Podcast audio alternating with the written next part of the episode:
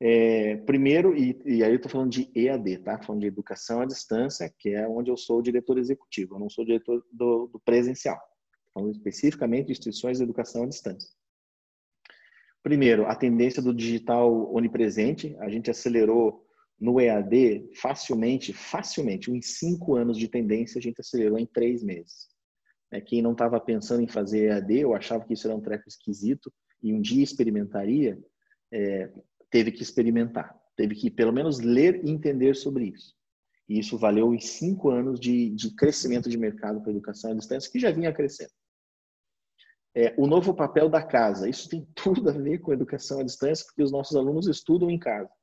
E a casa passou a ter um papel não somente mais para dormir, para comer, é, talvez é, descansar um pouco no final de semana, o novo papel da casa, depois vocês podem ler esse relatório na, na, no detalhe, ele é um lugar de convivência sete vezes maior do que o antes de Covid. É onde o cara acorda, trabalha, fica, é, briga com a esposa, é feliz com a esposa, né? A gente vê o aumento dos, né, dos divórcios, da violência doméstica, tal. É um outro momento. E eu passo a ter que entender que isso é relevante na minha comunicação. Aumento da infidelidade ou da fidelidade das marcas, é, é, que basicamente é marcas que entregam realmente algo relevante, a fidelidade vai aumentar. As marcas que não entregavam, que era só espuma, só falação, é, a infidelidade vai aumentar e a mudança de marca ela é eminente. A gente viu isso no relatório de vocês lá, né, sobre a mudança de marca das instituições também, né, principalmente quando se trata de presencial para EAD. Consumo seguro é o consumo de marcas que têm, é, não são marquinhas novas, modinha. Né? Ah, acabou de surgir uma startup agora ali na Faria Lima e agora eu vou começar aqui com eles. Não, não, não, não. Essa empresa aqui tem 30 anos. O Incesumar tem 30 anos. Só de EAD 11 anos, né? E os 11 anos, conceito top no MEC, né? Então, opa, isso faz a diferença. Não é um bando louco que decidiram fazer uns cursos à distância e estão entregando alguma coisa, né? Não é isso. Né? Então, isso muito forte. Saúde e qualidade de vida, tudo a ver com a, a você não ter que enfrentar é, uma, pelo menos uma hora de trânsito para chegar na sua instituição presencial. Então, você pode fazer isso em casa, de pijama, tomando o seu chá preferido, né, e ainda ter um papo com seus filhos, pôr o seu filho para dormir que você fazia uns cinco anos que não colocava. Tudo isso é emocional. Até agora não falei nenhum argumento racional. Né. É, propósito, marcas que, que, que propagam né, um propósito único no Cisumar é muito forte. A gente fez um investimento bem grande em lives gospel nesse período agora. O resultado foi sensacional. E a gente não fez venda nessas lives. A gente só pediu que a gente participasse, pudesse patrocinar para incentivar essas lives e que os, os, os artistas dessas lives abençoassem, fizessem uma oração para os nossos alunos e colaboradores. A única coisa que a gente pediu. Gente, nunca na história as nossas redes sociais são bem potentes. Nunca a gente teve um crescimento tão grande de seguidores nas redes sociais. É coisa assim de, em um dia, 30 mil seguidores. Né? É, é, foi muito relevante. É, a desvalor, finalizando a desvalorização da metrópole. E isso tem tudo a ver com EAD, porque um dos problemas dos alunos, principalmente quando vai para fora né, do, das, das capitais, é, é, ele ter que fazer aquela famosa viagem de van todo dia para aula tal. E passa agora as cidades do interior, ou um pouco mais distantes dos centros urbanos, serem um lugar, em tese, mais seguro e com qualidade de vida, né? Então a gente olhou e olha, você pode estudar na sua cidade, junto da sua família, junto das suas raízes, de uma empresa que tem propósito. A gente está olhando para a sua qualidade de vida, é uma empresa que tem 30 anos, né? Que nós não estamos brincando com isso, né? E sabemos fazer digital. Quando a gente somou todas essas, essas esses filters de uma pesquisa séria, bem embasada e traduz isso numa comunicação, que, é, que diz é, atrase o é, cancele o cancele o jogo no estádio de futebol, mas não cancele é, o seu futuro. Cancele o encontro a dois, mas não cancele o seu futuro. Cara, isso deu muito, muito resultado. E esse é o, é o, é o, é o, é o, é o tema, é o apelo que eu queria trazer principal aqui para vocês, né? Para a gente avaliar o que de relevante mesmo as marcas estão fazendo, sabe? O que de, de importante, né? O que está sendo colocado, grudado ali na, no coração dos nossos candidatos e dos nossos alunos, né? Eu insisto aqui na, na depois que esse aluno entra, ele precisa ainda de uma continuidade de relação com a marca. Isso vai fazer é, total diferença é, na captação e nós somos prova disso. Né? Ano após ano, nós crescemos pelo menos 100% a captação. É, primeira, primeiro ano meu aqui, o nosso recorde era 35 mil alunos numa captação de verão. É, a gente fez 55 mil alunos, depois fez 90 mil alunos, depois a gente fez 110 mil alunos e, e as permanências é, melhorando. Né? Isso sim tem uma influência importante desse tratamento de marca. Eu acho que aqui eu termino a minha fala aí, não quero me estender mais, Gustavo. Estou aberto aí a, a continuidade da live. Show, Stachon, obrigado. Agora a gente vai, vai ter a oportunidade de ouvir o professor Otávio trazendo aí a experiência dele enquanto pesquisador, né? enquanto executivo, né? sócio da, da Illumio, que trabalha com Data Science.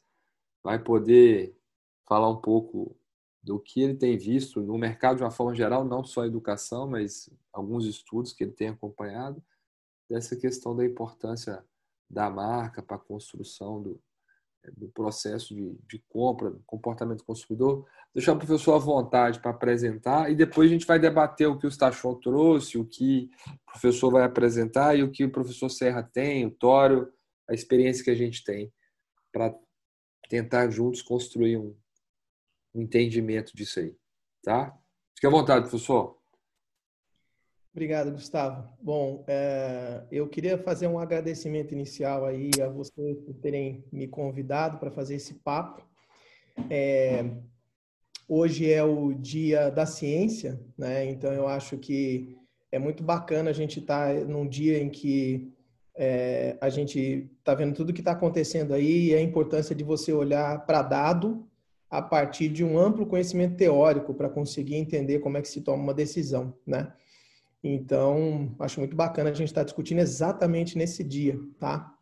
E aí, parabenizar todo mundo que está aqui e agradecer, porque mesmo que vocês não, não, não estejam na, na parte acadêmica do negócio acadêmico de instituições de ensino superior, né, vocês se dedicam a isso. E o fato de estar tá aqui para ouvir as nossas palavras, né, para ouvir o que eu tenho para falar, por exemplo, já para mim já é um, um, alento grande. Né? Eu venho batalhando muito para conseguir é, fazer com que as empresas tomem decisão baseada em ciência. Né?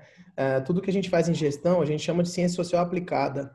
Então, se você digitar algumas palavras-chave no Google Acadêmico, vocês vão ver que tem uma infinidade de coisas que é, já foram testadas e não precisa da gente ficar. É, é, esse é um dos pilares fundamentais na Illumio, né? É não jogar o dinheiro alheio fora.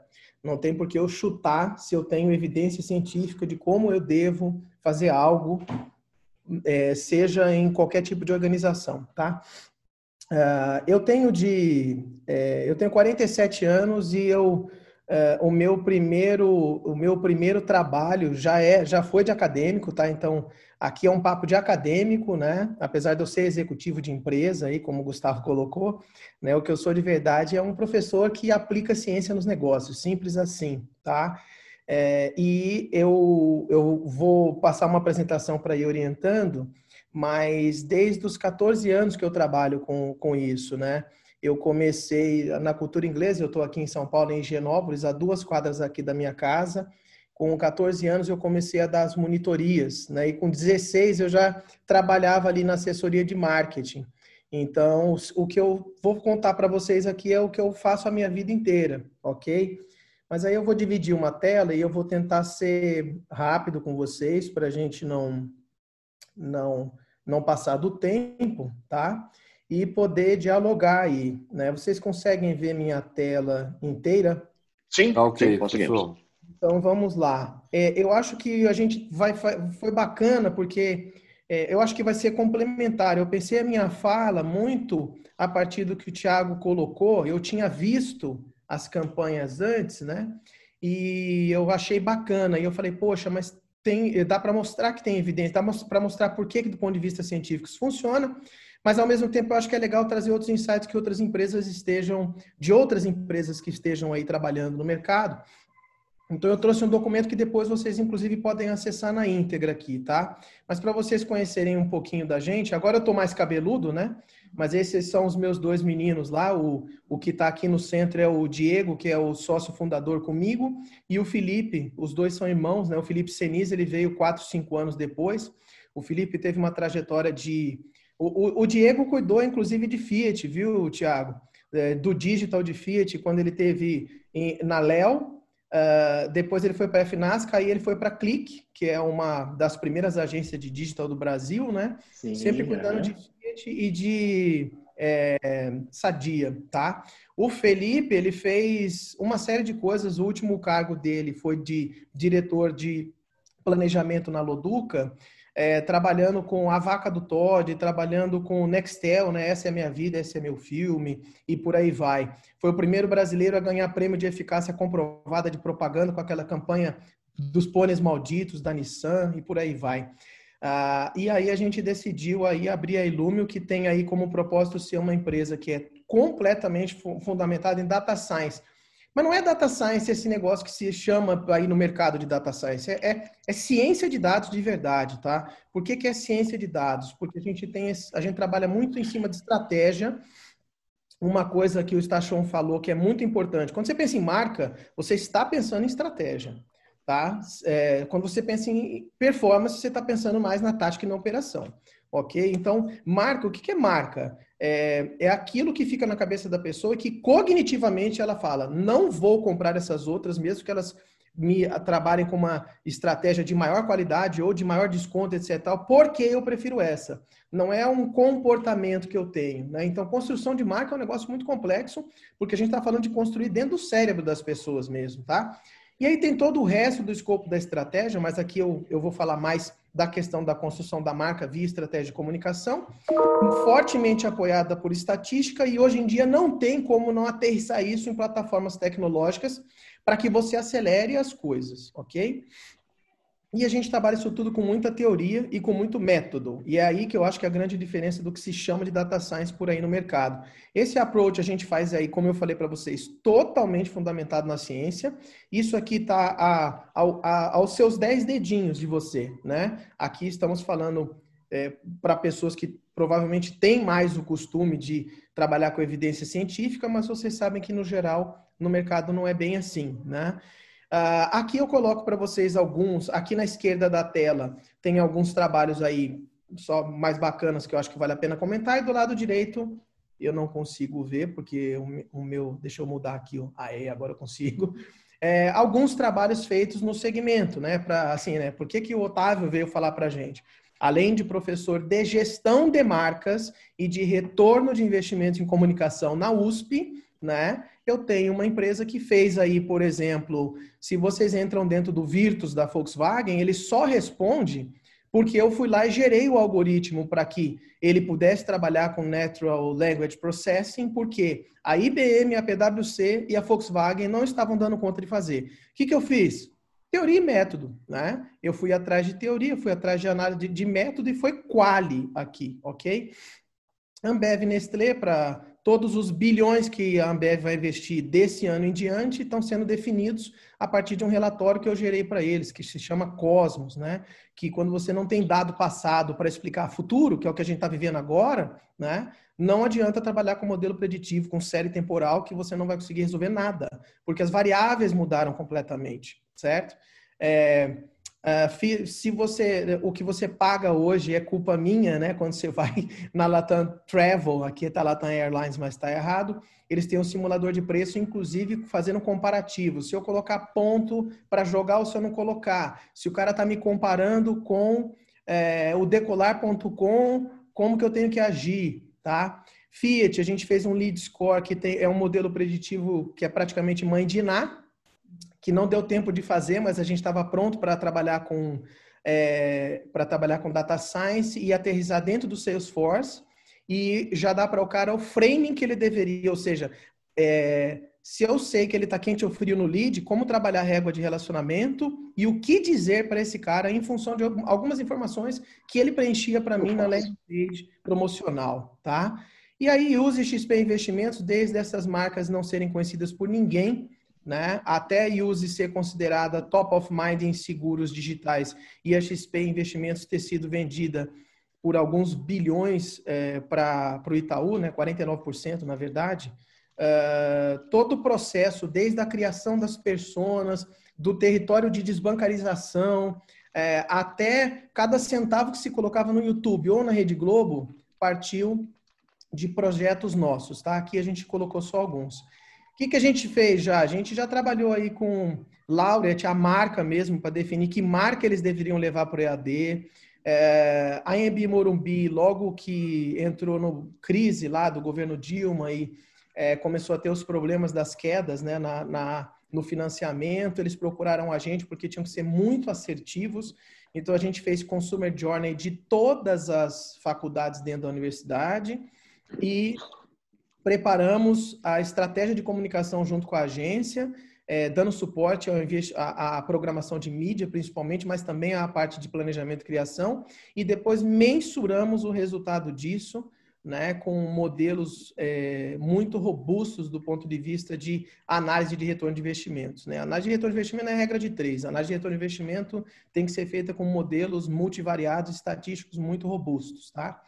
É, e tá aí algumas coisas que a gente fez, além de, do que tem aqui, tem é, fizemos já trabalhos para Pearson Education, para CNA e etc e tal. Vários trabalhos diferentes, tá? Desde trabalhos mais é, de pesquisa mesmo, né, quantitativa e qualitativa, a é, estratégias para definição e consultoria para definição de modelos de negócio, ok? É, e a gente, a Ilume existe desde 2011 e a gente já entregou quase 600 projetos, tá? 540 é quando a gente comemorou nove anos agora no, no início do ano. Então, se vocês entrarem no site e, e colocarem o mouse em cima dessas bolinhas aqui ao redor, vocês conseguem saber qual é o projeto, né? O tamanho dele é a relevância que ele teve mesmo no faturamento da empresa, tá? Então vocês conseguem ver a história inteira da Illumio por lá e alguns são cases, né? Quando você olhar lá, colocar, passar o mouse, alguns tem um case e vocês podem conhecer um pouco mais do trabalho que a gente faz. E aí eu fui convidado para falar sobre isso, né? Para falar sobre campanha, impacto na comunicação e na retenção. E lembrar que o que a gente está vivendo na, na ciência a gente chama de tempo de incerteza. É isso, tá? Por quê? Acabei de explicar. É, as variáveis do passado não explicam o que a gente está vivendo agora e nem explicarão necessariamente o que a gente vive no futuro.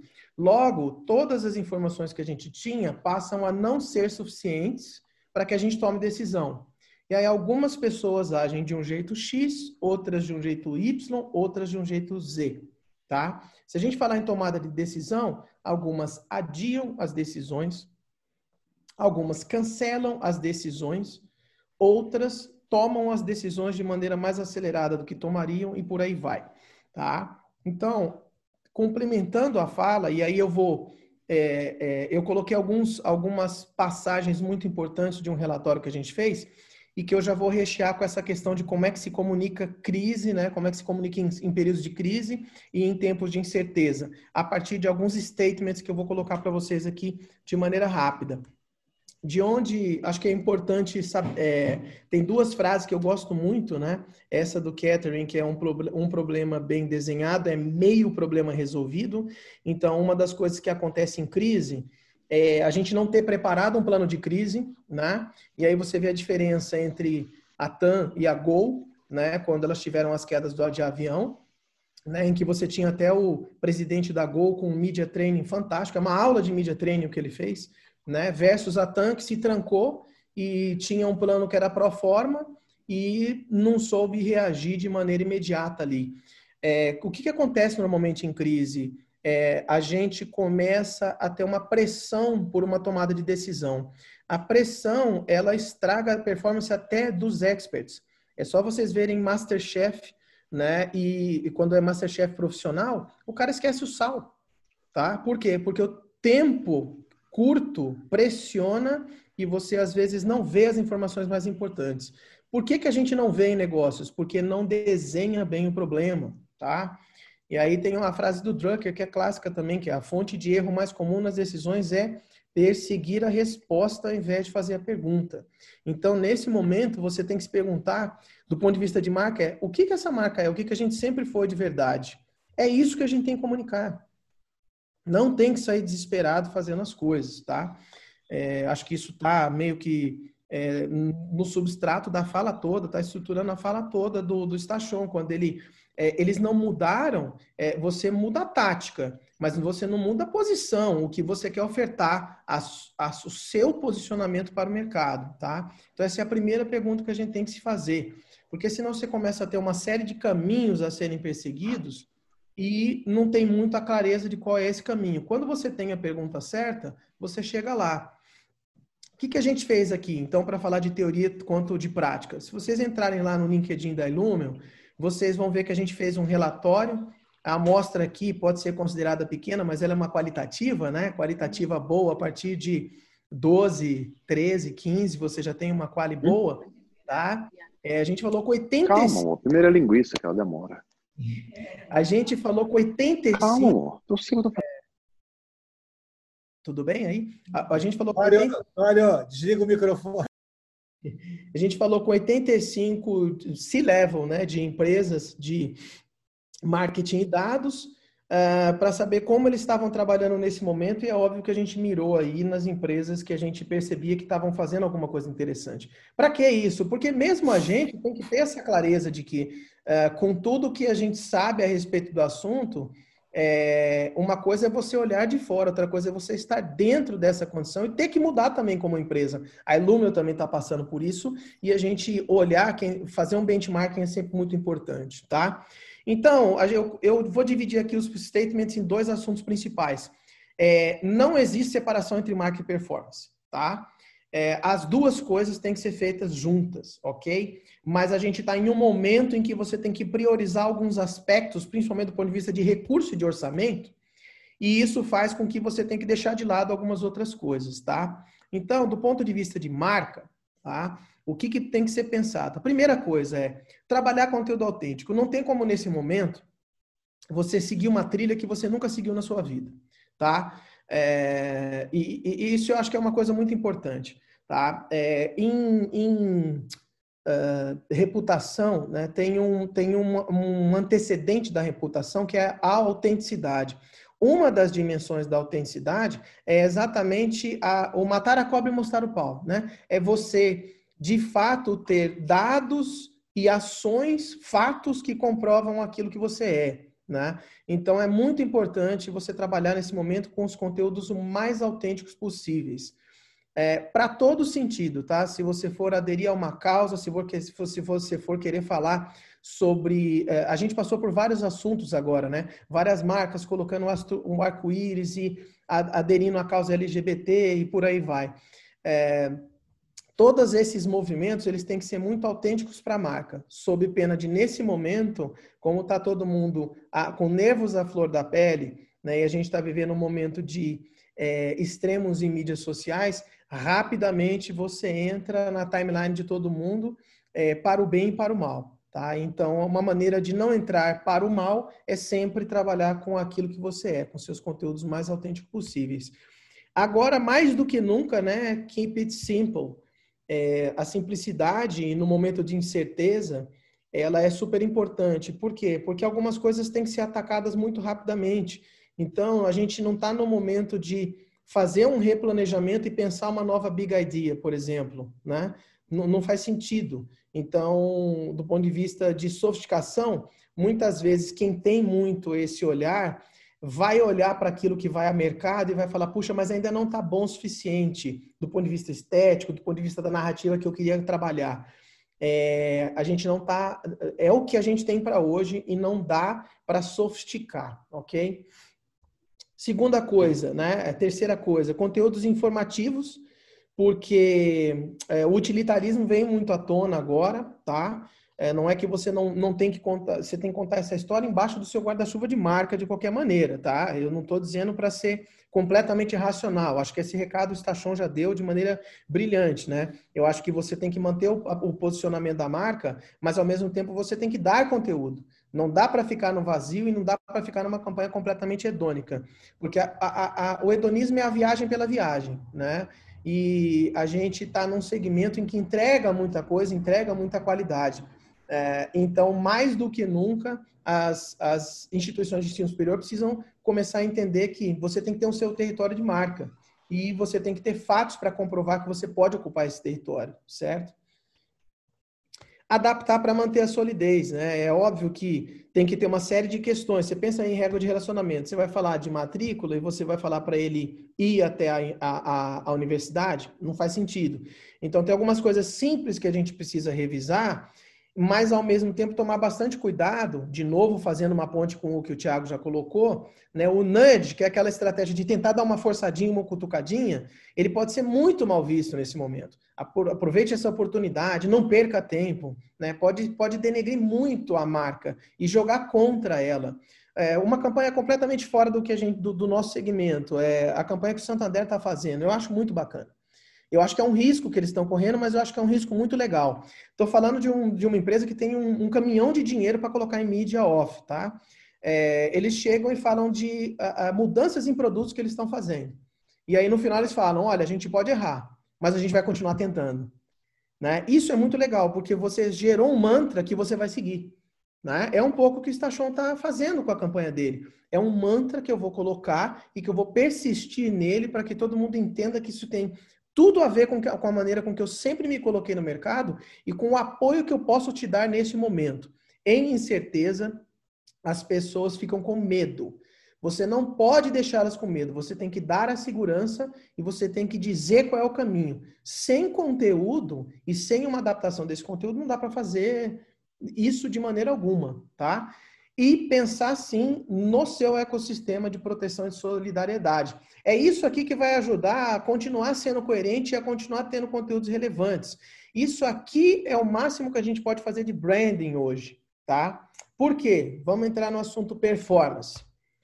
Não tem como não dizer que é, é, performance dá resultado imediato e existem momentos específicos, né? No, no, no caso do ensino superior, notadamente ele sempre foi final de ano e meio de ano, em que a gente trabalha mais performance e a gente pode trabalhar branding no resto do período. Mas agora é hora de descer o sarrafo em termos orçamentários e de recursos da marca. Eu já falei, eu botei muito mais bullets de marca do que eu vou colocar de performance aqui, quase o dobro, tá? É, mas é a hora de jogar a performance para cima também, porque é, você não pode perder a, a, o foco na e no posicionamento competitivo, mas ao mesmo tempo é a hora de capturar aquele cliente que é o meu cliente, não deixar ele de, haver navios e nem deixar ele ir para a concorrência. Qual o problema disso, né? É, eu jogo mais orçamento para cá, mas eu forço mais na minha régua de relacionamento para lá, tá? Porque nesse momento eu preciso trazer o cara para dentro e é fundamental eu fazer esse trabalho, né? Repensar mídias de massa, porque tanto do ponto de vista orçamentário, é, é, esse, esse é o momento de a gente se orientar mais às pessoas, né? E é muito difícil você trabalhar 30 segundos para você contar uma história, a não ser que você tenha, como eu falei, um orçamento muito robusto e muito significativo para isso, né? É a hora de conversar mais com as pessoas. É, mas tem que ter um trabalho integrado entre on e off, que eu vou falar mais para frente. E uh, o que não mudou, eu acho que isso aqui, duas coisas não mudaram. A marca se faz pelo posicionamento que ela definiu. Se você não tem um posicionamento que gera diferencial competitivo, então não tem o que fazer. E na comunicação, frequência, volume e variância. Tá? É isso que faz você conseguir atrelar os resultados de mídia aos resultados de negócio. Tem que ter frequência, tem que ter um volume que seja suficiente para garantir que a pessoa tenha sido impactada e tem que ter uma variância nesse investimento ao longo do tempo. Não tem como você falar que uma linha morta consegue explicar a variância de venda. Né? Então você não consegue nem saber quando você tem um impacto ou não. Aí é muito importante saber que o off ele, ele gera mais resultado ao longo do tempo, né? principalmente as mídias tradicionais, uma Globo da vida e tudo mais, e o on morre no mesmo dia. Tá? Então gente, eu faço Media Mix Modeling para uma série de segmentos. Né? E como vocês viram, inclusive para educação. Mídia de performance morre segundos depois que você a fez, tá? Então, se você for trabalhar só performance, marca não vai existir nunca, ok? E aqui mais alguns recados para daí a gente bater um papo. A primeira coisa, essa, a mensuração tem que ser integrada também. E sem mensuração, você não tem a menor ideia do que está sendo feito e não consegue dizer de onde está vindo o retorno, tá? Então, branding e performance, on e off, são duas coisas que têm que ser vistas de maneira integrada. Pensar o ROI de maneira integrada, portanto, né, da comunicação, não tem uma separação entre on e off, não tem uma separação entre branding e performance. Tomar bastante cuidado com social listening, né? É, ele é um indicativo, ele dá um cheiro, mas depois a gente tem que quantificar essas coisas, então ele não é um KPI propriamente dito.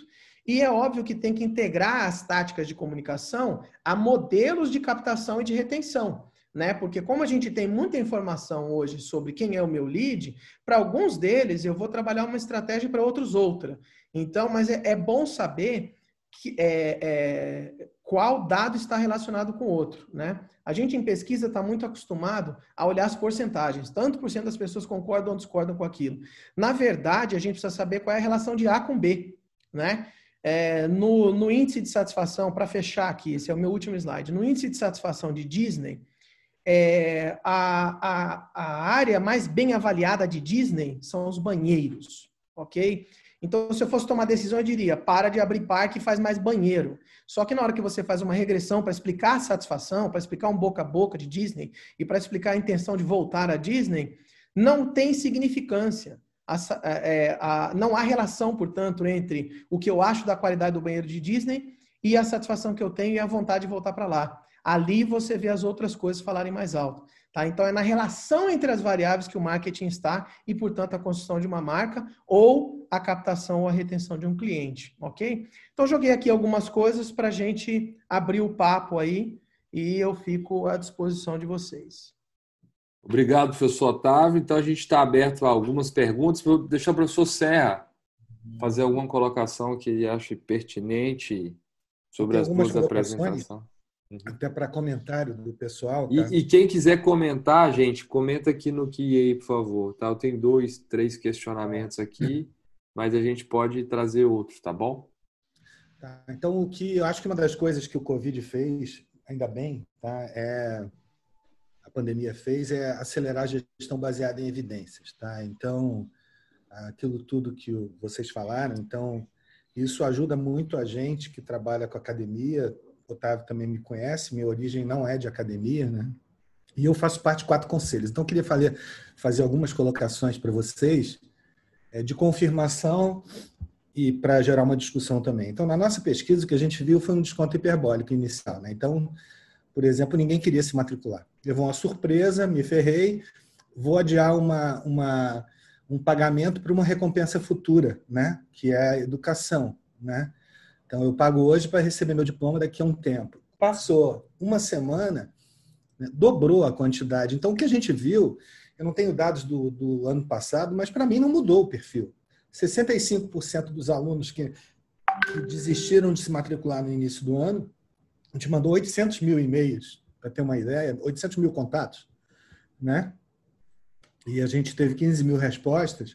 800 mil alunos, que é, é, uma massa significativa desses alunos, é, quem fez os testes foi o Léo Vils, que é cria do, do Otávio, mas é, eles mostraram que depois de um tempo, né, o comportamento mudou e eles continuavam. Agora, eles continuam com restrição financeira, continuam com. E 43% foram afetados pelo Covid. Então, a gente rodou uma árvore de decisão depois, mas o que, que a gente viu, reforçando isso? A gente viu que o problema é, não estava exatamente não ter aluno, estava, estava no que fazer. Tá? Então, decisão sobre financiamento ou, de, ou adiamento de pagamento, tá? A forma de acesso a esse aluno, matrícula. Então, isso reforça é, mais ou menos o que os dois falaram, da gente não, não é necessariamente uma mudança de posição e daí por diante. Mas uma coisa interessante é que eu fiz uma outra pesquisa melhor para ajudar um aluno, um amigo, na verdade um parente. E a gente estava validando uma escala de responsabilidade social em relação a cinco grupos de, de interesse, stakeholders e comparando com a percepção na, na, no Covid. Aí vem o problema de autenticidade de marca. Né? Tem algumas marcas que falaram, não vamos demitir, não sei o quê, coisa e tal. Né? E quando a gente rodou a regressão, não deu significativo cliente, não deu significativo é, é, fornecedor, comunidade deu um pouquinho, tá? É, é, é, é, as comunidades afetadas deu alguma coisa, mas o beta de, de, de funcionário foi três vezes maior. Então, o cara que apostou e que fez barulho errado tá, de demissão, não fez. Não estou dizendo que não tivesse que fazer, que são decisões que a gente tem que tomar, mas ele tomou um topo né, com, com, com a decisão. Então, acho que esse ponto aqui. Nos grupos que eu tenho conhecimento e nos grandes grupos, também, tá? Talvez por fazer a lição de casa e por um efeito dos pequenos, tá? Também a, a, a evasão foi menor, por incrível que pareça, tá? É, em particular, um grande, grande, grande, grande, grande, grande é, grupo aí ficou é, também 2 a 3% menor. Então, o que eu queria falar é o seguinte: quando você tem uma, um environmental jolt, que é o que a gente teve, é um, é um choque externo que causa surpresa interna, em geral, a gente nunca teve no mundo moderno um choque como esse, que todo mundo percebeu como crise e o choque foi para todo mundo. E você tem três, quatro ações que você faz. A primeira é o retrenchment, que é essa: tem que cortar ativo, fechar loja, né? É trocar, trocar é mudar um monte de coisas que eu não estava mudando. A segunda é não fazer nada, que tem alguns caras que dizem que dá certo, mas não, não dá, entendeu? É, e, e, aí tem a negação que o, que o, o, o threat rigidity que o, que o Otávio falou. A outra é renovar, é mudar porque você está com uma pressão para mudar e tem outros sinais do mercado, né, que tendência do digital, tudo aquilo que foi falado, e você fazer mudar. E por último, fechar. Tá? Elas não são excludentes, tá? mas o que, que acontece? O que, que acontece? a gente vê claramente que propósito, né? Você tem que estar coerente com a sua marca, coerente com o seu propósito e que a estratégia muda. Aonde você vai aplicar o teu, o teu recurso muda, tá? Mas você não tem que reposicionar a empresa nesse momento e, é, e, e esse é o ponto. Você só tem que ser autêntico com a sua proposta é, e é, entender que você não pode ficar parado e tem mudanças por aí, né?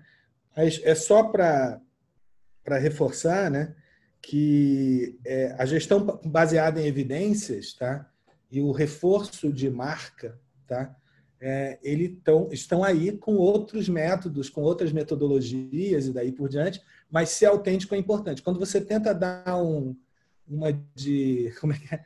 de bom moço e depois você tem uma atitude contraditória, essa atitude contraditória no tempo pelas mídias sociais e num tempo de Covid, ela se espalha de uma maneira muito, muito forte. Então, esse cuidado é, com, com, com propósito e com a autenticidade é muito importante, meu ver. Bom, tenho duas perguntas. Primeira observação, posso fazer meu almoço enquanto eu estou na live? Não, pô. Tem que fazer meu churrasco, cara. Não tem Pode jeito fazer, não. mandar fazer linguiça pô, primeiro, Pô, fazer linguiça primeiro, depois eu faço a carne, cara. Que é assim, negão. Igual o Stachon falou, pô. Agora a casa é tudo. Cara, mas a primeira pergunta, Stachon, é o seguinte, Stachon, é, a gente tem visto... A primeira coisa, eu acho o seguinte, é igual você falou, a questão de construção de marca. Eu acho que a questão de segurança... A, a, a gente tem uma tendência na crise fazer uma compra de segurança. É natural que isso aconteça, penso eu, não é? Ou seja, isso é Otávio também, ou seja, é natural que isso aconteça. Você, quando você está numa crise, você compra, ou quando você está acuado, você tende a fazer uma compra onde você tem mais segurança. E eu acho, no caso do EAD da Sesumar, como você tem 11 anos, como você falou, você não começou agora, você tem uma questão de compra de segurança nesse momento pela, pelo tempo da marca, pela quantidade de aluno formado, pela experiência da marca, por tudo isso. Só que você tem um outro fator também, que nesse momento também as pessoas estão comprando EAD. Né? Nos traqueamentos que a gente tem, é, a gente vê que os clientes nossos de AD estão matriculando mais nesse momento que os presenciais. E aí, quando você fala que você tem 2% menor que no ano passado, é possível você verificar, ou seja, quanto disso tudo, qual percentual que você acha, ou, que você, ou se você traqueou do, disso que é de marca, disso que é do crescimento, talvez, do EAD neste momento? Essa Na verdade, é você está falando de transferência do cara do presencial. Do presencial para o EAD. Uma é. transferência de compra, né? O cara que compraria é, seja, o presencial. Eu, eu acho tá você, nesse momento você está sendo privilegiado por dois fenômenos, talvez. Ó. A marca boa com o, o, a compra de um produto adequado para o momento, entendeu? Eu acho que essa é uma observação. Se você tem visto isso, você acha que isso acontece? É e aí, Otávio também serve isso. É a tempestade perfeita para o Tiago. É, é, é. Não foi, ah, então quem criou não foram os chineses, foi o pessoal do é, EAD. foram os chineses, né? É. e depois eu tenho uma botar, mas responde primeiro, Tiago, acho que... Né? Vamos lá, né? É, sim, faz sentido a tua afirmação.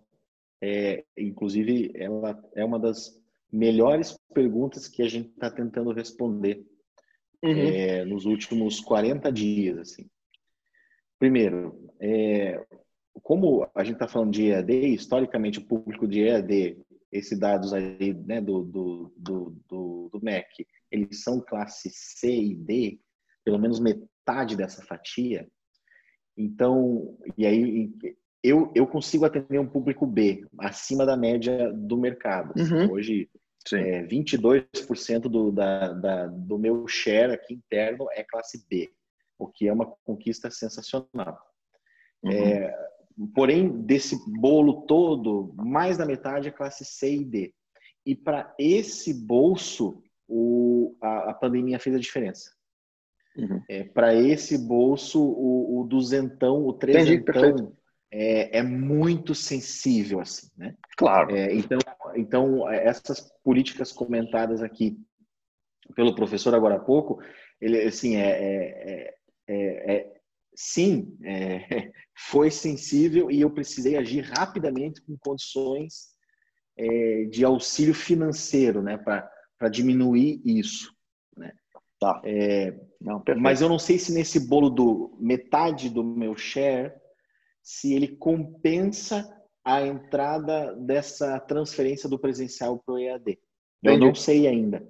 Porque é, tudo bem que a gente está falando aí de um mercado gigantesco de presencial. É, se metade desse mercado decidir fazer uma transferência, né, se 30%, como as pesquisas dizem, né, a intenção de migrar da modalidade presencial para o EAD é de 30%, segundo lá o relatório da Educa Insights. Se for Entendi. isso, ainda se todo mundo fizer isso na mesma proporção, é, não cobre os outros 50% que tiveram que segurar a onda financeiramente. Mas sim, né, como vocês falaram, é, foi vantagem para a educação à distância, não só para nós, para todos os Não, é, todos nós estão acontecendo a mesma coisa. Vocês também, é. a gente vê, acompanha. É. Otávio, você não queria completar se te respondi, mas é esse não, é o sentimento sim. que a gente está tendo agora. Eu quero sim, eu acho que esse ponto que o Stachon está falando e essa bola que você levantou, Tório, é, é, é, super importante. Tem dois, tem dois aspectos muito importantes aqui. O primeiro é o seguinte: este é o dilema que todo mundo está vivendo. Só que é o seguinte: uhum. quem quiser encarar vai virar editora Abril. Sim. Número um, tá?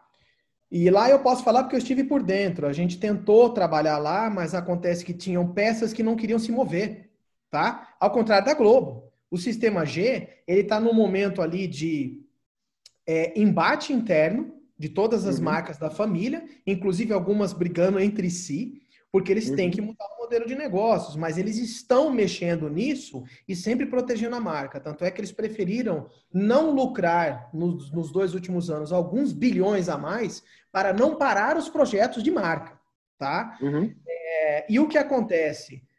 É, e aí um outro paradoxo. Ah, então vamos olhar benchmark. Ah, vamos olhar startup. Não olhem startup, não olhem unicórnios. Nenhuma delas está dando retorno, tá? Uhum.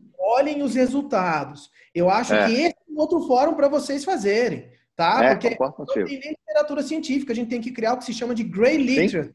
O pessoal de uhum. TI faz muito isso. Não espera gerar o próximo livro da Adobe. Tá dando uns é. pausa e eu estou resolvendo assim. Aí vem outro cara e melhora o algoritmo. Aí vem outro cara e fala: não, não é assim, ó. É. Se você programar assim, fica melhor. Tá nesse momento agora, tá? Isso é. é um dilema que todo mundo está vivendo. Qual é o melhor modelo de negócios? Eu não sei, mas é inexorável que o retorno que você tem no off hoje, você nunca mais terá. E que o Covid, sim, acelerou a ida das pessoas para o on. Sim. Não duvidem sim. disso.